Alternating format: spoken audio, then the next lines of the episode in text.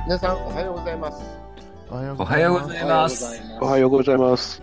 2022年6月14日、レオンレイディオ日の出、我らの文学第117回、中勘介銀のさじ第44回。今日はその前編41の2を読みたいと思います。それでは、えー松尾先生、朗読の方をよろしくお願いします。その楽器も終わりに近づいた頃、お隣へ新たに人が越してきた。その家とは、裏の畑を間に、ほんの杉垣一、一重を隔てるばかりで自由に行き来ができる。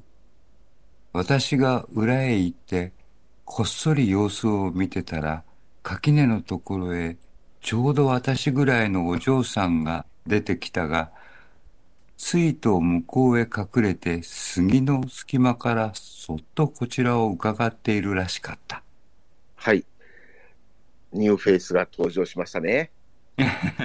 あの、いよいよ、もう情操教育の極致ですね、ここは。なるほど。新しいキャラクターの登場です。はい。はい。その楽器も終わりに近づいた頃、お隣へ新たに人が越してきた。ここはいいですよね、皆さん。うん。わからないことがあったら言ってください、この文章で。大丈夫ですね？大丈夫です。はい。えー、その家とは、あ、そういえば今日、流海軍来てないな。その家とは、裏の畑を間にほんの杉垣。まあ、杉、杉の木の、あのーなんていうか、境界線にある壁みたいなもんですかね。うん。垣根ですよね。うん。で、人絵っていうのは、それが、いあの、なんていうか、うん一列にからなってるわけですよね。ですよね。二列にはなってないってこ二とですよね。列じゃないってことですね、人絵。う一ん、十と書きますね。いうんい、いいチョンっていうんですかね、人絵。を隔てている。これ離れている。ということですね。隔てているばかりで、あ自由に行き来ができる。ここのところでどうですか、皆さん。わからない言葉ありますか？さあ、これ植植物の名前ですか？杉？杉？はい。杉は木でしょ？杉の木でしょ？うん。杉の木。あ、杉の木ですね。わかうん中国中国語でうん杉は何ていうのかな、うん。シャンシ、うん、そうですね。それそのうんか柿ってわかる？柿。垣根のこと。うん。この家と家の間、家と家の庭の間の、うん。まあ、その木で壁を作ってるわけよ。境界線を作るために。うんそれを柿っていうわけ。なるほど。うん。で、杉でできた柿ですよね。そうですね。うん。で、隔てるってわかる？離れてる。隔てるはい。書くという字を書くんだけど。はいクーリーダクー。これが隔てるですよ。それで、うん。うん。じゃあ、行き来ができるわかるね。行ったり来たりできるって意味です。はい。はい。えー、で、次、私が裏へ行ってこっそり様子を見てたら、垣根のところへ、ちょうど私ぐらいのお嬢さんが出てきたが、お嬢さんが来たんですね。おじあの、つい向こうへ隠れて杉の隙間からそっとこちらを伺ってるらしかった。はい。伺うってわかる？そうそう。なんていうかな、覗いてみるって感じ？そーっと覗くって感じですね。英語では？ピーピングって言うんですか？ピッピング、する、いいけ、杉垣ですね。そうですね。はい。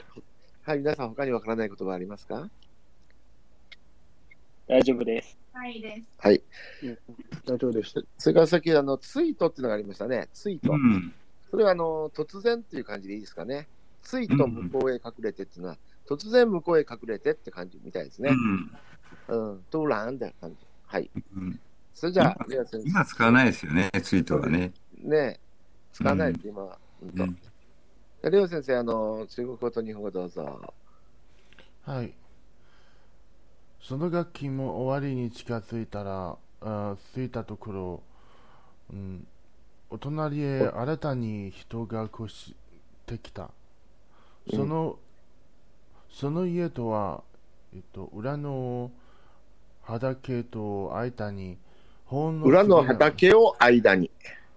うん、畑を畑。間に、畑を間に、ほんの杉杉垣一重を隔ててるばかりで、自由に行き行き来が、行き来ができ、行き来ができ、あ、すみません。行き来ができる行き来ができる。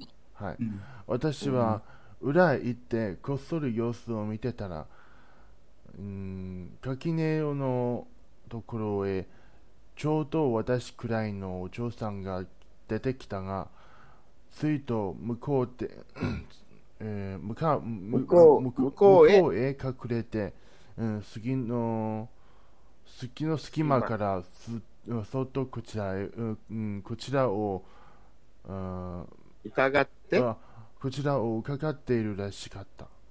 伺ってるらしかったって書いてますね。うんはい、中国語どうぞ。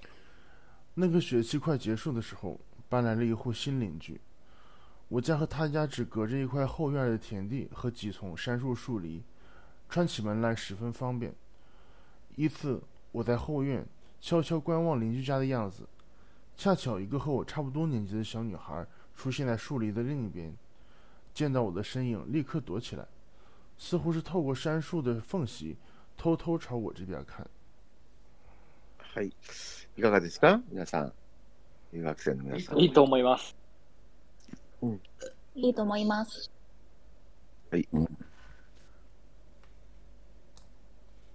三通半君、どうどうですか？いいと思います。はい。今日も、あれですか？か壁を隔てて、お父さんが気になりますか？はい、はい。あ多分そうかですかわかりました。日本の壁は薄いですからね。そうですね大変ですね。うん。はい。それでは次に行きます。ははいい、松尾先生。はい。しばらくしてお嬢さんはまた出てきてちらりと人を見たので、私もちらりと見て、そして両方とも済ましてよそを向いた。そんなことを何遍もやっているうちに、私はお嬢さんがほっそりとして、どこか病心らしいのを見て、なんとなく気に入ってしまった。はい。えー予想を向くってわかりますか？留学生の皆さん。予想を向く。わからないです。予想もあのうん、別の方方向、よそっていうのは別、あの、他のって意味でしょ？で、外とかそういうの意味でしょ？よそっていうのは。だから、えっ、と、目をそらすとかね。うん。はい。今、月報したのは誰？他のところ、あ、あなるほど。すみません。お待たせしました。で、何遍もっていうのは何回もですね。どこか病心らしいのを見て、なんとなく気に入ってしまうっていうのは、なんで気に入ったんですか？やっぱりそれは同じような境遇、うん。似通った境遇の人がいるということで、はい。まあ、親しみを感じたっていうことじゃないでしょうかね。気に入って、なんとなく気に入ってしまったのは。うん。その主人公もなんかこの虚弱体質の人ですよね。体の弱い感じの人ですよね。そのお嬢さんもなんかそんな感じだったということで、なんか親しみを感じたって感じですかね。はい。うん。両親は本当にあの、うん病気に弱い体ですね。うん病心っていうのはそうですね。体のいわゆる病気がちっていうんですよ。そういうのはね。なんかなんかの例えかと思ってました。あーあ、らしいって書いてるから、両親らしいっていうのは、好像みたいなっそうです。ていうことですね。はい。それでは、レオ先生、どうぞ。なんだか、うん。お国さんが怖い、うん、怖いそうですね。怖いそうって何かわいそかわいそうですね。かかわいそううなんでかわいそうなんで？お国さんなの？はい。うん。もう奥にさん引っ越していなくなっちゃったからね。はい。うん。うん。え、え、で、今、お国さんがかわいそうって言ったの？はい。でそうどうしてかかわいそうなの？あ、だから、おうん、奥にさんの次のお嬢さんが出てきて、そうですね。あの、奥にさんじゃなくて、今度こっちのお嬢さんの方を気に入ってしまったから、レオ先生、かわいそうだなって。あ あ、レオ先生の気持ちはそこなんだ。僕、全然考え、感じなかった。うん何にも考えなかったけど、やっぱりレオ先生っていうのは、あれだな、ここ優しいんだね。そこまで気気が及ぶんだ。うんま僕は全然気づかないよ。文章の文章の中のあの気持ちを感じれました、ね。ああ、そうなんだ。うん。天才だね、やっぱり両先生はね。いやいやいや、えっと、お国さんのことまでね、その考えも及ばない、僕は。お嬢さんのことばかり考えてそうそうそうそう。うん。面白いね。なんていうか、人の感じ方っていうのはいろいろあるんだなと思って。うん。はい。はい、それじゃあ、どうぞ。しばらくして、お嬢さんはまた出てきて、ちらりと人を見,、うん、見たので、私もちらりと見て、そして両方ともすば、うんす両方ともすばしてよそを向いた。すまして。すましてよそを向いた。うんうん。そんなことを、そんなことを何遍もやっているうちに、私はお嬢さんがほっ,、うん、ほっそほっそりとして、どこか病心らしいのを見てなん見て、なんとなくうん気に入ってしまった。うん。うんあとさっきあの、あの、すましてっていうのが出てきたけど、わかりますか？すまして。うん。すむ うん。これ、うん。重要なあの文化理解の言葉ですよね。はい。うん。すました顔っていうのはわかります？うん。クールな感じ？うんうん。お互いに、なんていうかな、うん。すました顔、あの、よそよそしいっていうかね、うんううん。ん表情がなんか、涼しい顔してるって感じよ。うん。なんて言いましょうかね、すました顔。すまして。カカはこういうとこ得意なんですけどね。そうですよね。あの、おすましって言葉があるんですよ。うん。あのつまりねああの、うん日本語でしれっとって感じ、うん。そうねすましてってねしれっと 何事もなかったようにね、うんあのそよそよそしい態度というかね、うんおん。互いに知らんぷり、うんうん。そんな感じですよね。そうですすね。ましてっていうのは、すました顔っていうのはね、うん。何でもないよっていう感じ？な何事もなかったように、しれっとしてるって感じ。あおうんお互いに私はあなたに関心がないよ。そんな感じかな。そうですね。すました顔ってのは特にあのうん。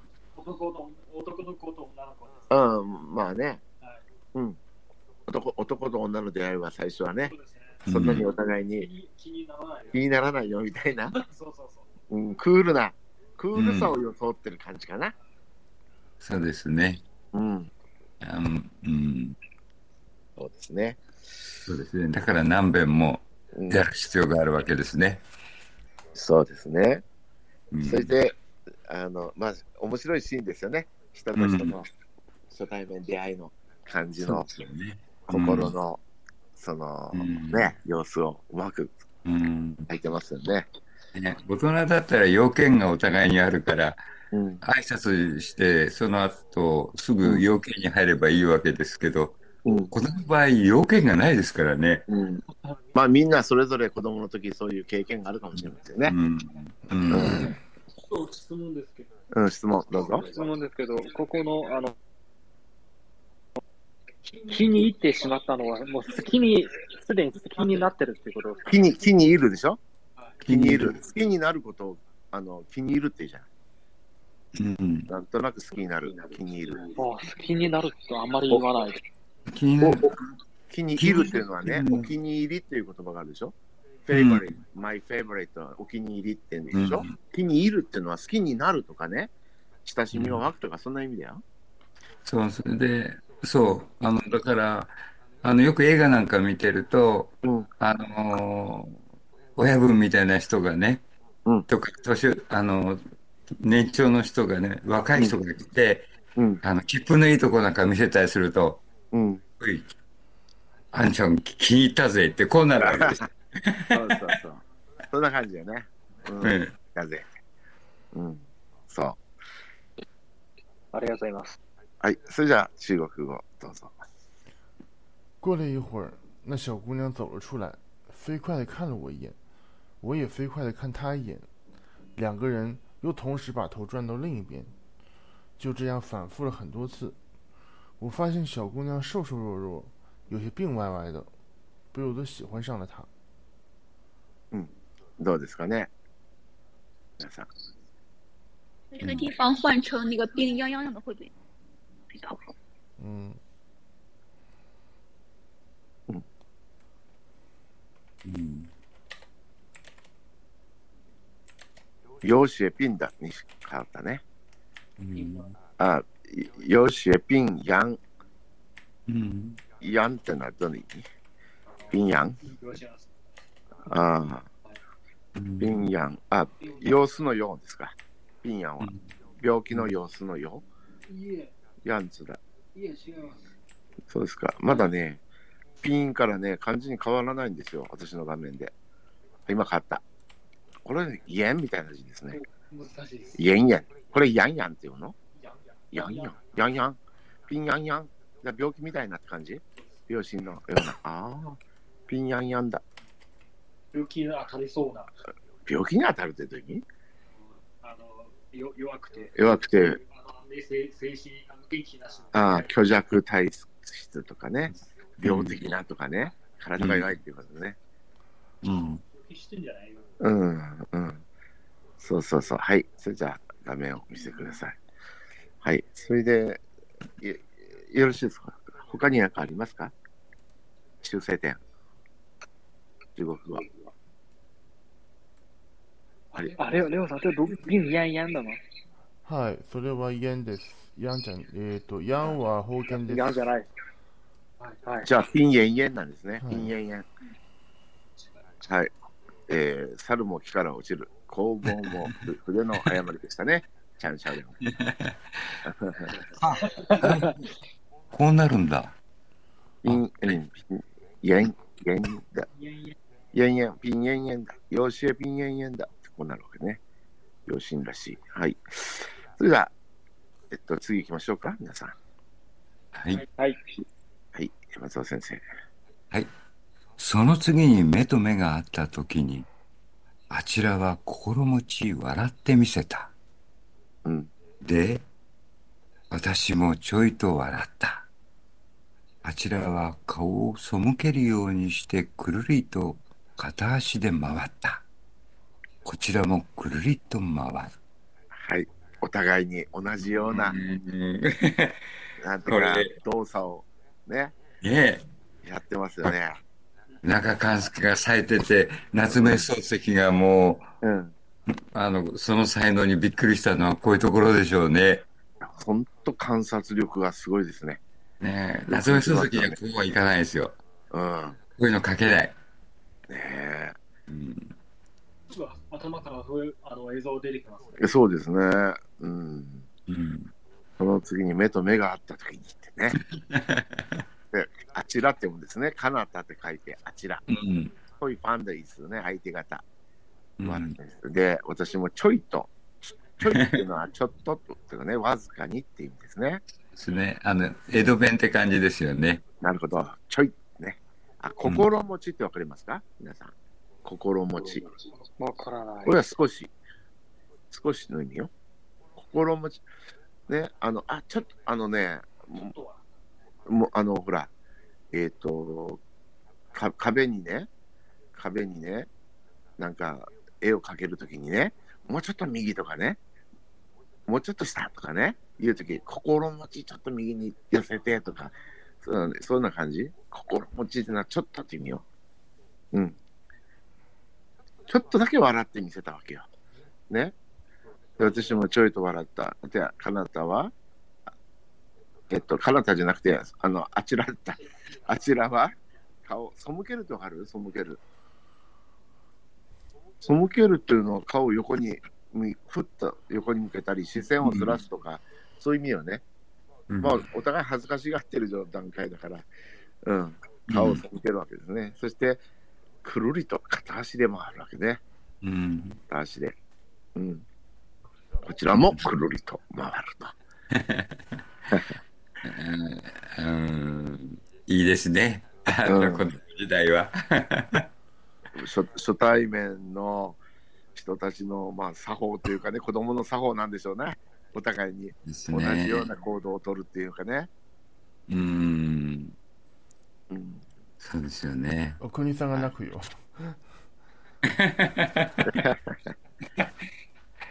えーうんえー大人になってくるとね、なんかあの、山口、山口で、百恵さんのうん、プレイバックトゥーみたいになっちゃいますからね。そうですね。プレイバック、プレイバック。はい。それではレオ先生、どうぞ。その隙に目と目があった時に、えっ、と、ん？あちら、目と目がじゃなくてさ、はい、目と目がじゃない？目と目と目が目と目があった時に、あちらは心持ち笑ってみせた。で、私もちょいと笑った。ちょいと笑った。はいうんえーあちらはあちらは顔を背けるようにしてくれしてくして、えっとくるりと片足くるりと、はい、くるりくるりと？と片足で回った。こちらもくるりと回る。はい、うん。下一次目光相交的时候，对方绽开了一个舒心的微笑，于是我也笑了笑。他偏过脸去，单脚着地转了个圈儿，我也跟着转了个圈儿。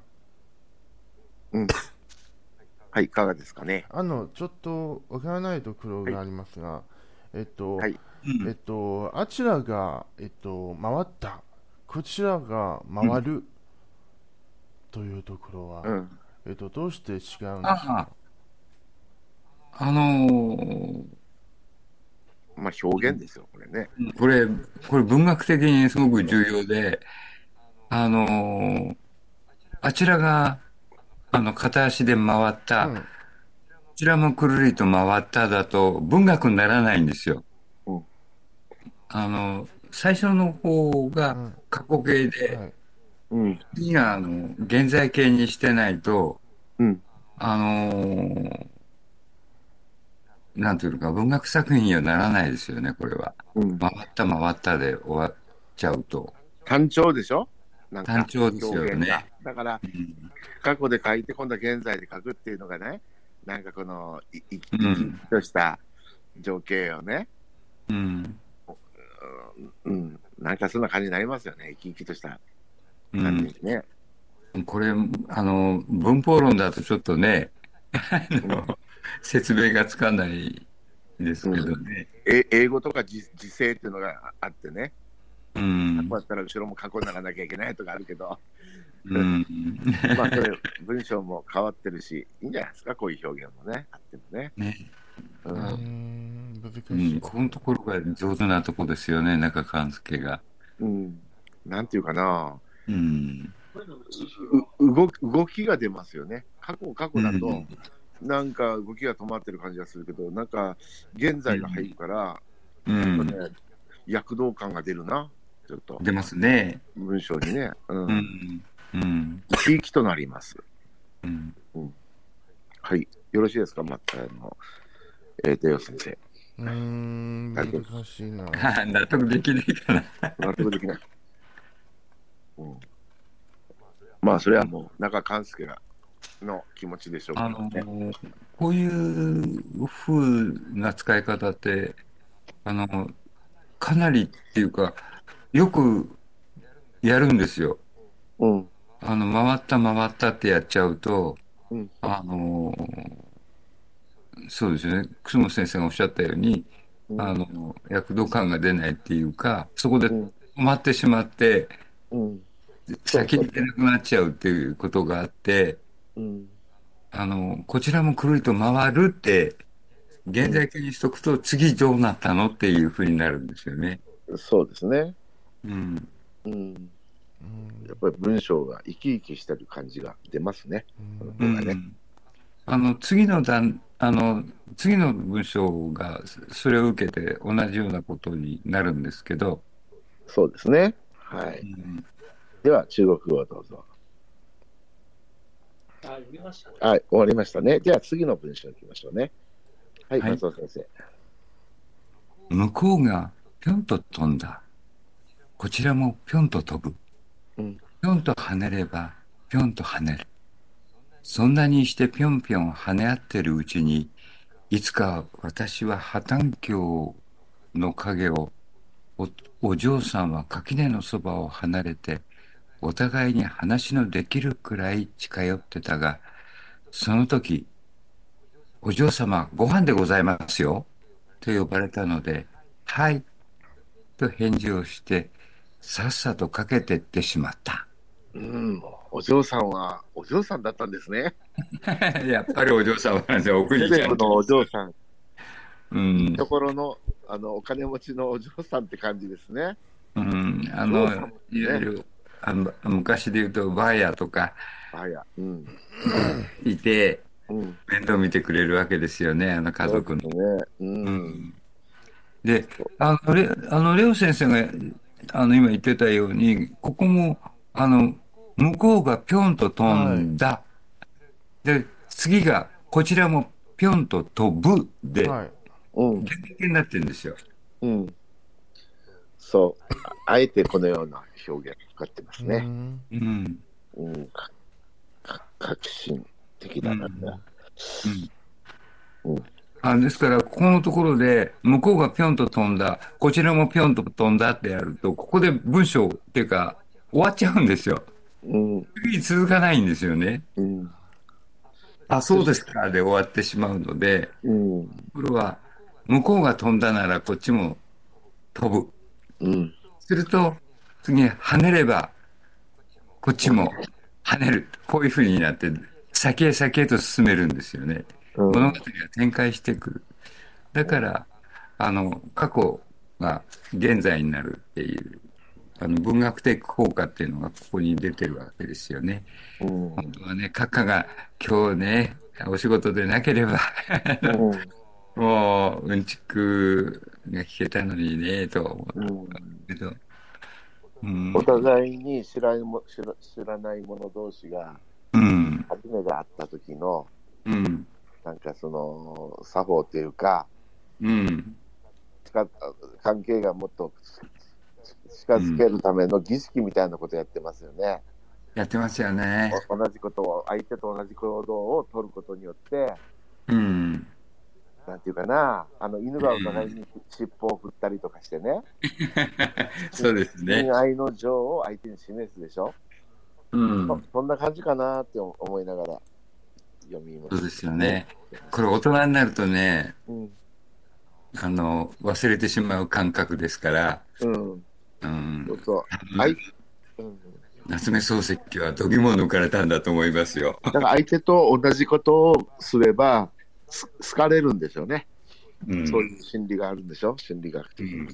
そういうことを無意識のうちに子供はやってるんだって感じ？うん。わかるような気がするシャオリャン君まあ、おと大人でもあの、うん。やりたい場合やるんですよ。でも恥ずかしいからしない。ああなるほどね。うん。そうですね。まあ人間行動学になんか 法則があるのかもしれませんね。こうれね、んなんかふ、風天の寅さんの映画なんか、こういうところが実にうまくできてますよね。ああそうなんですかうん。どんな信念なんでしょうかね寅さんのあいや、寅さんはいつも振られるじゃないですか。はいはいはいだけど、あのね、この辺の感覚が、寅さんは、あの、進みすぎちゃってて、うんうん、それでうまくいかないんですね。はい。で、破綻鏡っていうのが出てきてる。あ、そうですね。三強。なんか、スモモの一品種みたいですね。うん。うん。まあ、破綻鏡の木木木があったんでしょ。うスモん。モのような、スモモの木木がね。うんその影を、私はその影を、お嬢さんは垣根のそばを離れて、お互いに話ので,、できるぐらい近寄ってきた。ほら、だんだん接近してきました。接近してきいろんなましたそのね。儀式を経て、うん。だんだん距離感が狭まってきましたね。うん。接近遭遇ですね、これはこれはね。うんそうですね。そしてあの、バーヤが出てきて、お嬢様ご飯でございますよ。と呼ばれたので、はーいと返事をして、さっさとかけてしまった。かけてってしまったってね。う。うんん。これやっぱり万国共通なんでしょうね。あの、エイリアンなんかも、うん。ね、うん。あの、異星人とでもこういう、うん。あの、なんていうか、あの、うんお付き合いの始め方しますもんね、子供は。そうそうそう。どうなんでしょうね。ね大人は違うんだけど。うんお互いに行動を真似ながら、少しずつ接近していくというこ。とですね。ははいい。それじゃあ、レオ先生、どうぞ。うん向こうがひゅ、うん、ぴょん、ぴょんと飛んだ。ぴょんと飛んだ。はい。向こう,、うん、向こうがビョンと飛んだ。こちらもピョンと飛ぶ。ぴょんだよ、ぴょん。はい。ぴょんと飛ぶんだよ。ピョンとぴょんじゃ。なくてね、飛ぶときはね、ぴょんと飛ぶわけ。ピョンと跳ね、うん、ピョンとはん、うん、えっ、と、飛べ、うん、あは跳ね？ぴょんと跳ねればあうん。ピョンと跳ね、ぴょんと跳ねるピョンと跳ねれば、ピョンと跳ねる。そんなにして、ぴょんぴょん跳ね合ってる、うん、跳ね跳ね合ってる、は跳ね合ってるうちに、いつか私は破綻橋、うん破綻橋、破綻橋の崖をお嬢さんの、あの、できるだけ1回だけで読み切ってしまってください。3回必ず言わなくていいですからね。はい。はい、はい。お意識しないと治らないですよ、それは。はい、お嬢さんは垣根のそばを離れて、おた離れて。離れてお互いに花の話ができる、話のできるくらい近寄ってたら、その時だが、だが、その時、お嬢様ご飯でございますよと呼ばれたので、はいと返事をして、そう、えさっさと。さっさと、さっさとかけて、かけてってしまった。はい、かけるっていうのは走るって意味ですね。うん。違いがありますかえ？走るとなんか、使うに状況状況よりますか？かけ、うーん、走、走、まあ、これも文学的表現のバリエーションだろうけど、走っていくっていうより、やっぱりかけっことか、かかかけの方がいいですよねもっ。と早いですか？いやうん速いとかじゃなくて、どんな感じなのかな？かかけていってしまった。うん。うんやっぱり、駆け落ちって言葉があるじゃないですか。うん。あれは、うん。走り落ちじゃまずいですよね。そそうですね。うん。かける。う馬、馬の辺があるでしょ？馬のように走るのかな、かけるってどんな、走るとどう違うのか？そうですね。で、あの、かけるって普通はくって書くじゃないですか。馬辺にく。これはおか、おかみたいな字ですよね。うん。うん、まあ、両方使えるんでしょうけどね。うん。かける。馬に乗って走るみたいな感じ？うん。うん。うん。だから、速く走るんですよね。普通の走るよりも、もっと速く走るあわけですよ。かけるは。どっちかというとね。うんあの、かけっこと言っても、走りっことは言わないですよね。うん、そうそうそう。あんまり。だから、うーん、はとにかく、急いでね、走ることをね、あれ、馬に乗って走るぐらい速いっていう、そういうぐらいのイメージでいいんじゃない？ですね走るはまだ人間の両足ですね。まだかけるは、なんか、力してそうですよね。うん、もうと飛んでいく、飛んで帰ったみたいなもんですよね。うん、そんな感じ。はい。それで、えー、他にはありますか？ないですか？わからないことが。大丈夫、はい、大丈夫。はい。では次行きましょう。あ、はい。それでは次の文章。松尾先生、お願いいたします。はい。私も残り惜しく家へ帰り、急いで食事を済ませて、また行ってみたら、お嬢さんはもう先に来て待ってたらしく、遊びましょうと言って、人懐っこく寄ってきた。私は、おなじみになるまでには、もう五六遍も跳ねるつもりでいたのが、暗に相違して顔が赤くなったけれど、ええ、と言ってそばへ行った。はい。えーここですね。のうんえー残り惜しくっていうのは、名残惜しくっていうこととうん同じだと思いますね。心が惹かれて、別れるのが辛いっていう感じですかね。うん。うん。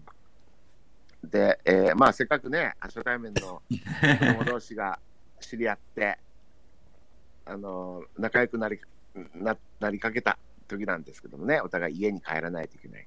ということで、あ彼女が帰ったんですよね。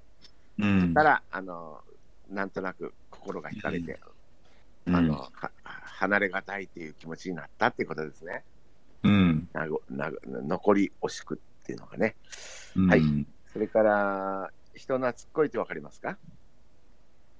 人懐っこいっていうのは、えっ、と、ありましたっけ？どこに、どこにもないな。そういう言葉はどこにもない。人懐っこいっていうのは。そういう言葉がないですよね。人懐っこく寄ってきたのと人懐っこく寄ってきた。ああ、これですね。はい。人懐っこくっていうのは、えー副詞になってますけど、人懐っこいという形容詞が人に対して親しみやすい、えーすぐに打ち解けて仲良くなりやすい、ね。うん私みたいな性格のことを言いますね。うん。それで、そこで、あの、レオ先生と楠本先生の、うん。こう、コントラストがですね、面白かったですね、前半では。そうですね。はい。え、おなじみってわかりますか？おなじみ。これは親しい間柄とか、あるいはな、馴染みの客といったら、常連さんって感じですかね。うんうん。で、5、6遍もっていうのは5、6回もっていうことですね。うんで、案に相違してっていうのは、うん意外、に反して、案に相違してっていうのは、どんな感じですかね、閣下。うんうん、これ、案っていうのは、うん。あの、ほら、思案するみたいな、思案。うん。うん。だだから考えてい、ることと、違う自分がか思案していることと異なってっていう。そうですね。だ思わずって感じでしょうかね。うん。思わず顔が赤くなったけれどって感じですかね。うんで、えーと言ってそばへ行ったと。な感じですね。わからないことはありますか？そうですねうーん、はい大丈夫大丈夫。です。はい。うんないです。それじゃあ、レオ先生どうぞ。私も残り惜しくうん残り惜しく家へ帰り急いで食事を済ませてまたままだ行ってみたらお嬢さんはももう先に待ってたらしく、うはいお嬢さんはもう先に来て待ってたらしく、うん遊びましょうと言って人なっこいひ人懐っこ人懐っこく人懐っこく寄ってきた。人懐っこく寄ってきた。私は、おなじみになるまでには、には、あもう5、6ペンを跳ねるつもりで入れたのが、案にそうして顔が赤くなった。赤くなったけど。赤くなったけど、えっと言って、えっと言って、そばへ行った。はい。中国語どうぞ。我不甘心，回到家里匆忙拔完饭，又来到后院，小女孩已经在那里等着了。我们一起玩吧，他们她说着走过来，一副随和的样子。嗯我原本以为还要再跳个五六遍才能和她混熟，没想到反而是我涨红了脸，但还是说，嗯，いかがですかいいと思います。はい。それでは次行きましょはい。 先はもう、はにかむ景色もなくうん、キヤキした言葉好きで、あなたはいくつと聞いた。9つと答える。と、私も9つと言って、ちょっと笑って、だけどお正月生まれだから年強なのよ。と、ませたことを言う。う。はい。はにかむ景色っていうのは、恥ずかしがる様子ですね。うん。で、そぶりっていうのは、うん。まあまあ、え様子ですね。うん。はにあの恥ずかしがるそぶり。はいこれが景色ですね。はにかむ景色。うん。それから、年強っていうのは、えっ、と、その前半、6月ぐらいまで生まれた場合を言うわけですね。で、年弱っていうのが逆の、えーまあ、7月から12月生まれをうん。言ってたんですね、昔はね。いわゆる早生まれ、遅生まれのことなんうんですね。ことですよね。うん。だけど、今はどうなんですか、早生まれ。早生まれで1、2、3月じゃなかったでしたっけ？うん。うん、あの、ほら、学年がそうですよね。なんか3月までは、うんそう、んあのその早生まれって前の年の、あの、おな同じ学年ですよね。だから、あのなんか4昭和月41年の1月、例えば私、昭和40年の11月だけど、うん、うんあの昭和41年の1月、2月、3月までが同じ学年ですよね、これは。うん、実は4月1日までらしいですよね、あれ。あ、そうなんだ。おうんー2日からはまだ次の、あれなんみたいですよ。ああ、じゃあ、1学年、あの下の方のっていう形になるんでしょうけどね。うんだから、その早生まれのとか同じ、同じ年で生まれてるのに、うん学年が違うっていう。うん。うんでも、ここで言う、ここで言う年強、年弱っていうのは、その 1, 1月から6月末までか、7月から12月末までかで分けてたみたいですね。あの、うん数え年のあれかな？数え年みたいですね。年が、そう、あの、私はだから、あのうん、後半部分なので、うん一挙ににあの、満ゆ、満の年齢に2歳足したのが、私、数え年になるんですよ。うん。なるほどね。それは言われたので。だから、あの、年、年強の方は、1歳、あの、満の年齢に1歳入れれば、うん加えれば、数え年になるってことですよね。うん。そうですね。だから極端な話だと、12月31日に生まれちゃうと、そう。翌日もう2歳ってことになっちゃうわけですよね。そうそうです、そうです。あの、生まれた年が数え年だと、生まれた、その瞬間に1歳になる、1歳なので、うん。うんで、その年が変わると、それで2歳になるという形。だから私も昭和40年の11月に生まれて、それで1歳だけど、12月31日で、だだからもう2ヶ月経たないで、次にもう2歳になっちゃうっていう感じなんですよね。そうですね。あのはい。、大リーガーの、あの、えっ、と、あ、うん名前が出てこない。まあいいや。あの、4月1日生まれでね、あの、公演に来てくださったんですけどね。あの、あ、桑田真澄投手だ。あの、4月1日生まれで、もう小学校6年間は、あの、授業ついていけなかったって言ってましたね。あの、1年遅れちゃうと、うんそういうことも起こって、ー。うん。で、あの、彼は、あの、中学に入ってから勉強がわかるようになって、うん。成績の言うと、投手で有名ですけど、小学校の時は、もうね、1年遅れっていうのはもう大変なハンディで苦労しましたって話してましたね。ああ、なるほどね。まあ、いろんなことありますよね。うん。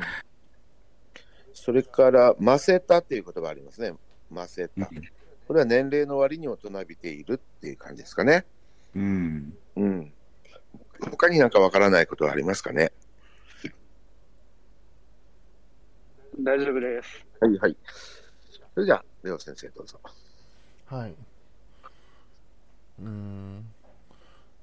先はも先は？う、先はもう、うん、はにかむ景色もなく、うん、はきはきした言葉す言葉好きで、あなたいくつと聞いた？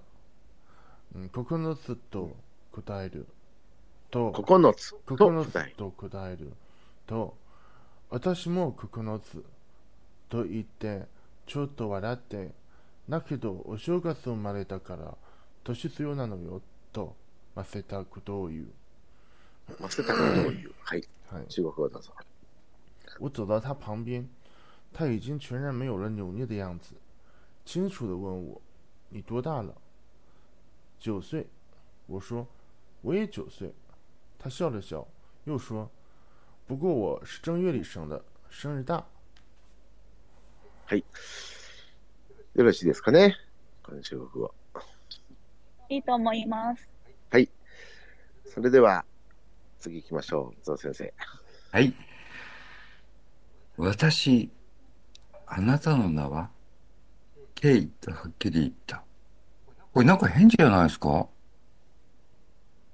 私私があなたの名はと言ったんじゃないですかね。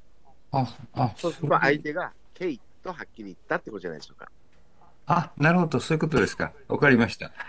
私、あなたの名は、ケイとはっきり言ったはい。型のごとく名乗り合って、初対面の挨拶が済むと、おけいちゃんは、私、もうじき学校へ上がるんから、同じ学校へ行きましょうと言ったので、嬉しくて自分の学校のいいこと、終身のお話の面白いこと、受け持ちの先生の優しいことなど、数え上げ、小さな知恵袋を絞って、おけいちゃんを同じ学校へ引き引きつけようとした。はいこの知恵袋は、意味的にはそうかもしれないけど、知能って読むんじゃないでしょうかね。あ、知能ですかね。はい。なるほど。意味は知恵袋でいいと思うんですけどね。うん。はい。まあ、知能ですね。はい。はい。失礼いたしました。知能でした。はい。で、えー数え上げっていうのは、もちろん読み方ですね。数なんですけども、数と読みますね、これね。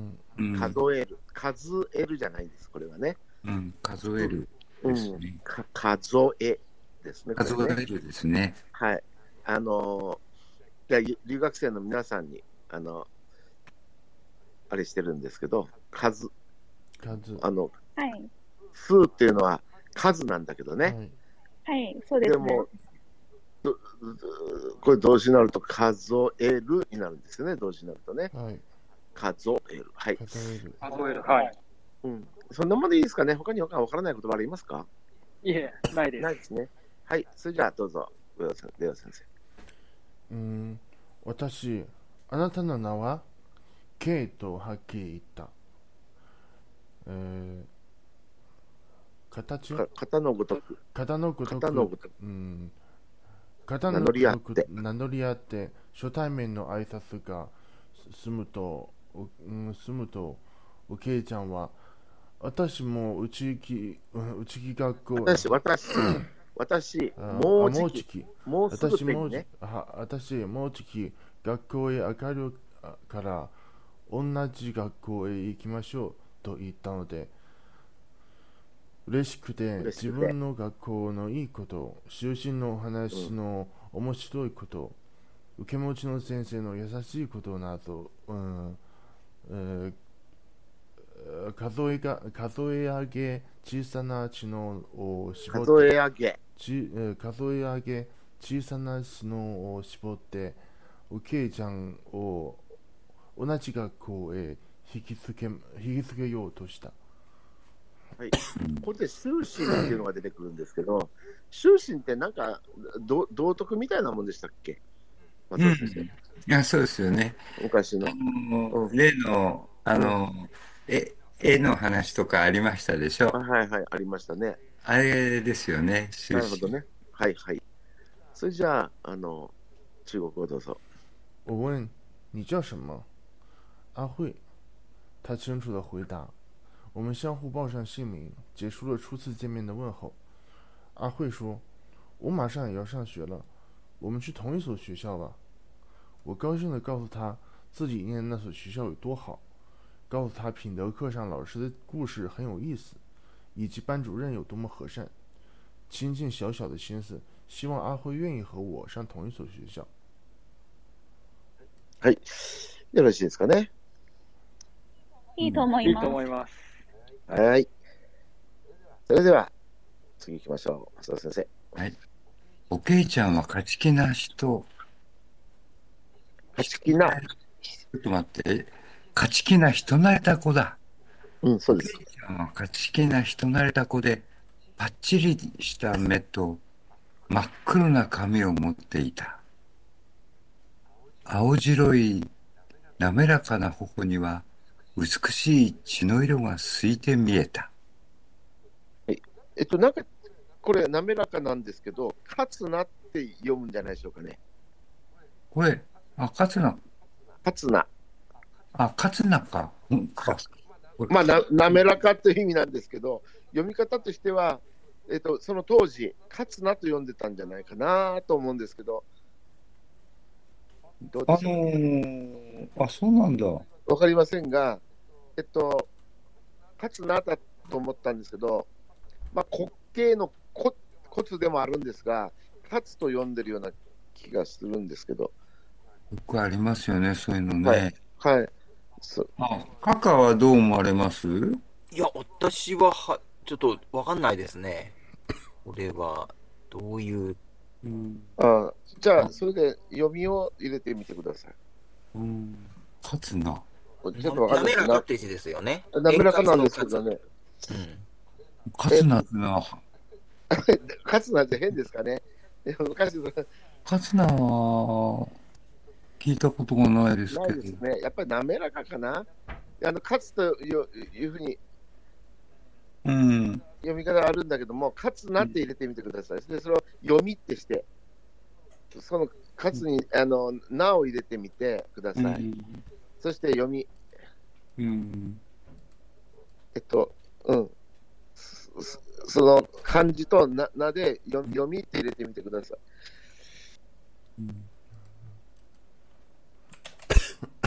えっと、勝つなじゃなくて、その漢字となっていうので、その、うん、検索で読み読みを検索してみてくださうん。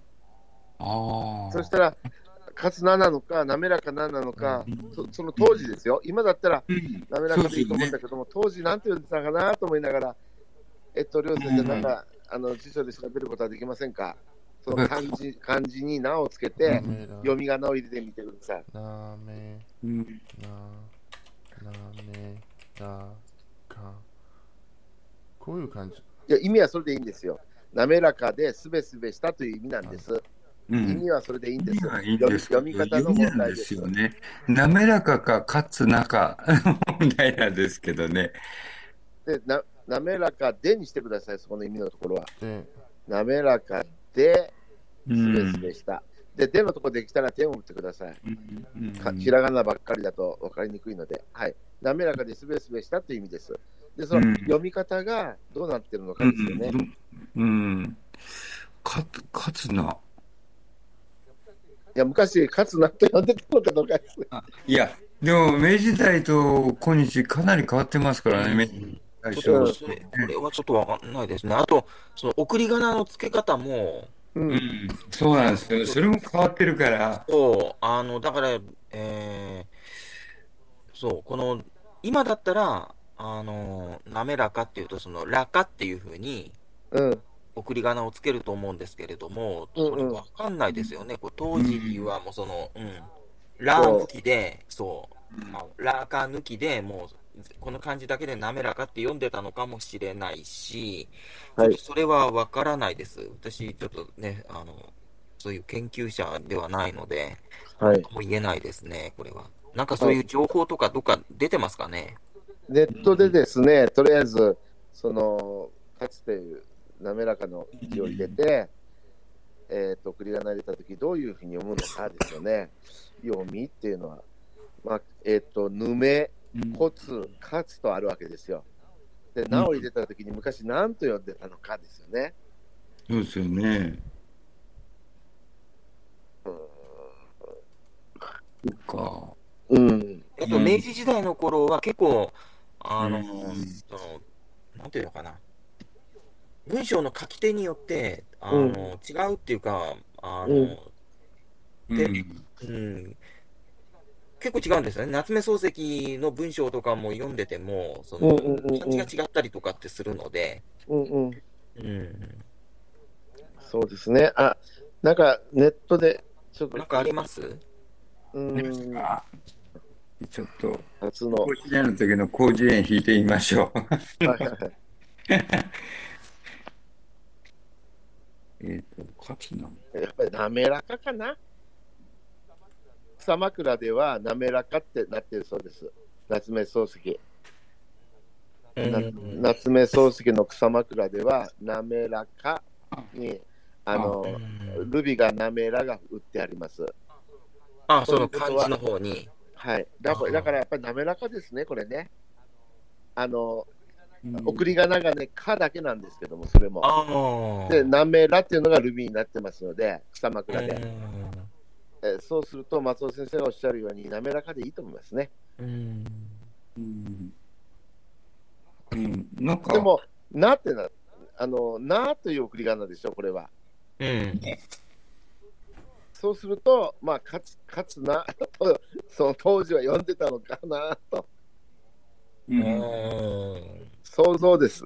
あのと当時はあれなんでしょうね、あの読売新聞あじゃなくて新聞、朝日新聞に連載された時には、ルビが不正したんでしょうね、これ。うん。うん、かもしれませんね。そう、昔の新聞はもう全部の漢字に、あの、ルビ振ってあったりしますよね。ねうん、うんなるほどね。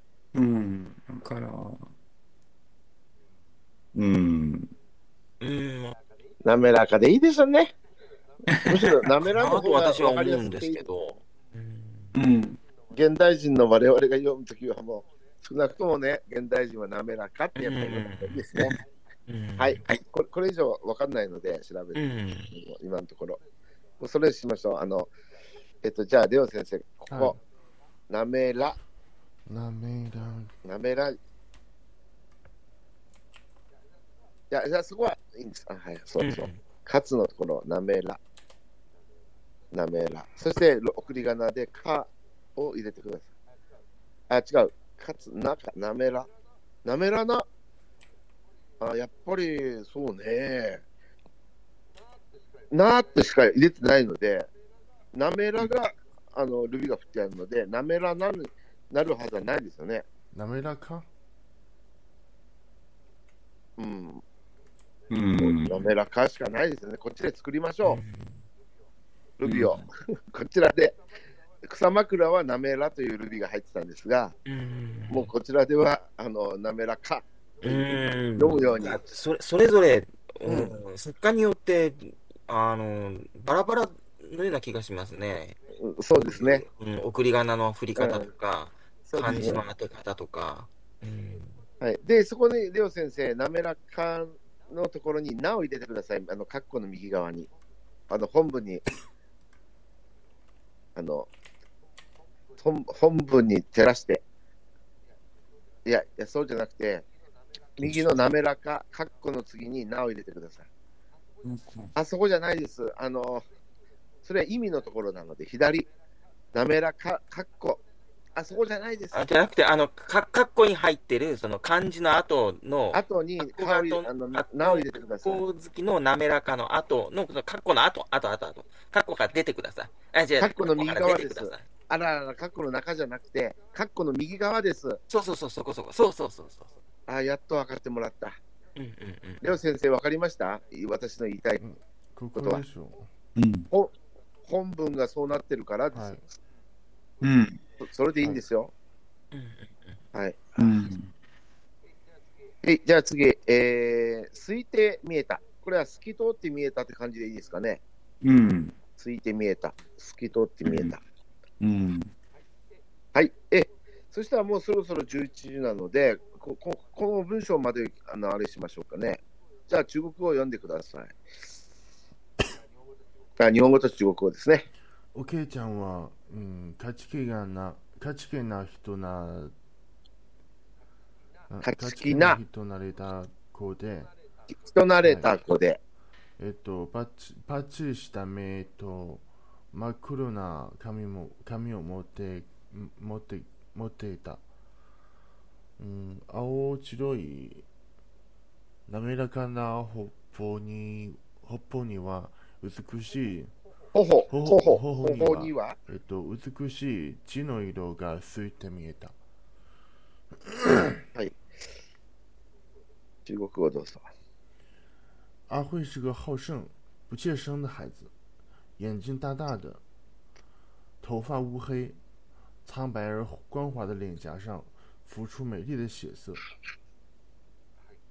はい。いかがですかねいいですかね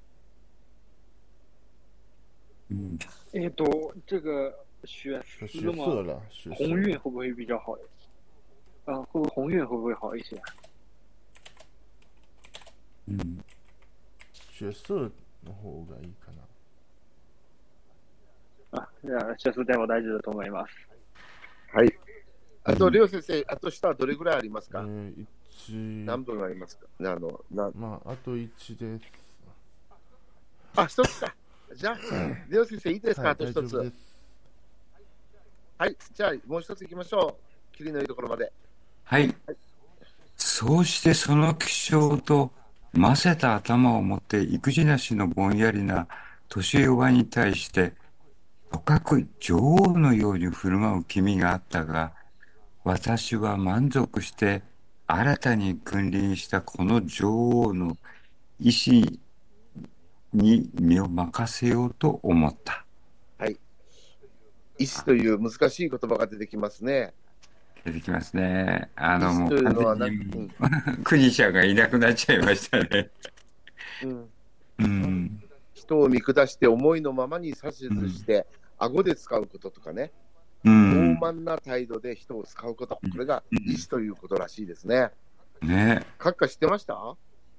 いや、知らない。ね私も知らなかった。松尾先生ご存知でした？です、これ。うん。昔の言葉ですね。ねうん。意志。うん。他にはなさそうですかね。うん。うん。難しい言葉。うん。うん。あ、ああれですよね。あの、年強が、あの、6月まで、うん。年弱が6月以降、12月まで生まれた人ってことですよね。うん。年の後半。ね。うん。意志は悪でうん。実してあ、1ですか？思いのままに人を使うことこれ中国語にああるんですか？こういう言葉。中国あなるほ中ど国ならあ、えっと、意志气使うんということ。意意志意志うん气使あります。うん。うん。なるほどね。まあ、昔に漢漢文が影響を与えてた。うん。あ、ここれの略語？そうですね。うんなるほど。うん。そういうことなんだ。そっか。このいいっていう字は、顎、やっぱ顎なんだ。うん。顎で使うなんだ。これまさに。うん顎で使うなんだね、いい詩はね。よく言いますよね。顎で使う。使うって。日本語の顎で使うっていうのも、そう中国のこの、あの、ことわざから来てたんだ。が元になってるのかもしれないですね。ねえまさにその通りですね。ね、知らなかった。害そういうことは顎だし、そして使うだから。うん。あ、そうそう。この漢字だとそうね、音がいって読みますね、これはね。なるほど。そうですね。顎で使うって、よく使いますよね。そうですね。偉そうな人が、うん。ね、顎突き出して、顎みたいな感じで。うん顎を突き出すのは私も負けませんけどね。うんみたいな感じで。うん顎は突き出してますけ突どねき出さずに。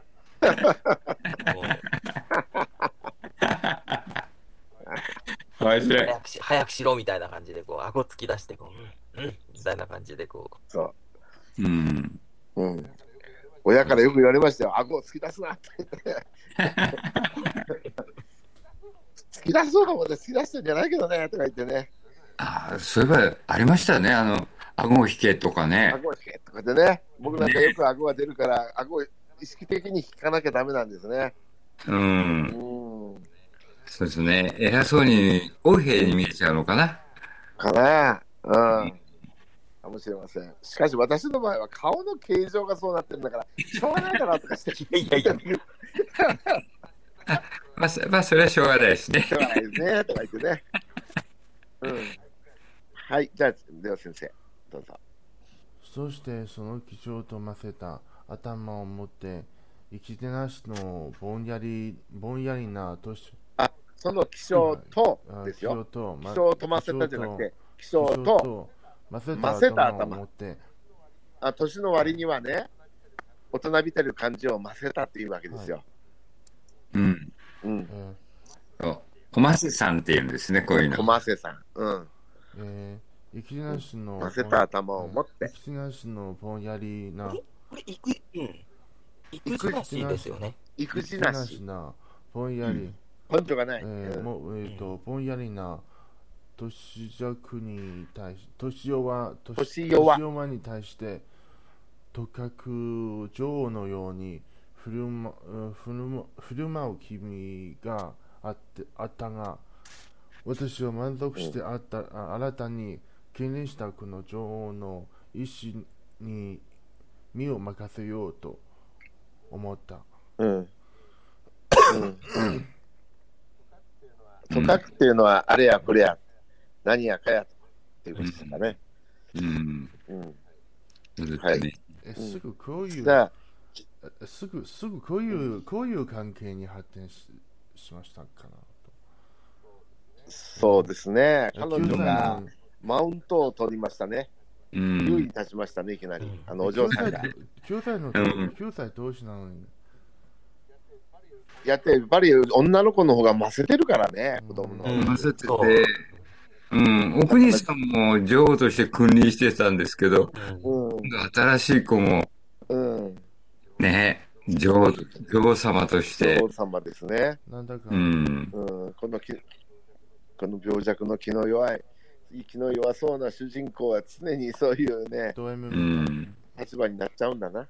うん、そうですね。で、この女王、あ、新しい女王様もうん。病弱なのが気に入ったんだけど、やっぱり、うん。病弱同士でもうん。女性の方が強かったって話ですね。そうですね。はい。それでは中国をどうぞ。他性格活泼，又有些早熟。对于我这个傻呵呵的、生日小的小孩子来说，简直是女王一般的存在。我全心全意地听这位新来的女王使唤，并为此心满意足。はい。よろしいでしょうか。良さそうでしょうかね。はい、大丈いいと夫です。思います。はい。それではですね、うんえー今日はチャン・シャオリャン君に 中国語を読んでもらおうかなと思ってますけど、いかがでしょうか。うんはい、かしこまりました。はい。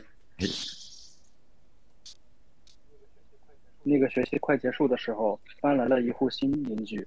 我家和他家是隔着一块后院的田地和几丛几丛杉树的树篱，看起门来非常方便。一次，我在后院悄悄观望邻家的样子，恰巧一个和我年纪差不多的小女孩出现在树林的另一边， 见到我的身影，立刻躲躲了起来，似乎是透过杉树的缝隙偷偷朝我这边看。过了一会儿，那个小姑娘走了出来，飞快地看了我一眼，我也飞快地看了她一眼，两个人又同时把头转向另一边，就这样反复了很多次。我发现小姑娘瘦瘦弱弱的，有些病恹恹的，不由得喜欢上了她。下一次目光相交的时候，对方展开了一个抒情的微笑，于是我也笑了笑。他偏过脸去，单脚转了一个圈，我也跟着转了一个圈。他轻轻跳了起来，我也跟着轻轻的跳。我们就这样跳啊跳，跳着跳着，不知什么时候，我从巴坦性的树荫里跳了出来。小女孩也离开了树林边，我们离得很近，已经可以相互讲话了。可这时，就传来她家人的声音：“小姐，吃饭了。”她回答一声“好”，便急忙跑掉了。我不甘心，回到家里，匆忙扒完饭，又来到后院，小女孩已经在那里等着了。我们一起玩吧，她说着走走过来，一副随和的样子。我原本以为要再跳五六遍才能和她混熟，没想到反而是我涨红了脸，但还是说嗯。我走到我走到她旁边，她已经全然没有了扭捏的样子，清楚地问我：“你多大了？”九岁。我说：“我也九岁。”她笑了笑，又说：“不过我是正月里生的，生日大。”他说这话的时候像个小大人似的。我问：“你叫什么？”阿慧，他清楚地回答。我们互相报上了姓名，结束了初次见面的问候。阿慧说：“我马上也要上学了，我们去同一所学校吧。”我高兴地告诉他自己念的那所学校有多好，告诉他品德课上老师讲的故事很有意思，以及班主任有多么和善。倾尽小小的心思，希望阿慧可以和我上同一所学校。阿慧是个好胜、不怯生的孩子，眼睛大大的，头发乌黑，苍白的而光滑的脸颊上浮出美丽的血色。她性格活泼，又有一些早熟，对我这个傻乎对我这个傻呵呵的生日小的孩子来说，简直是女王一般的存在。我全心全意地听着这位新来的女王使唤，并为此心满意足。はい。ありがとうございましたあ。りがとうございました。 素晴らしい。ありがとうございます。ありがとうございます。はい、お疲れ様でした。それでは皆さん、今日はこの辺で。はい。どうもお疲れ様でした。お疲れ様でした。お疲れ様でした。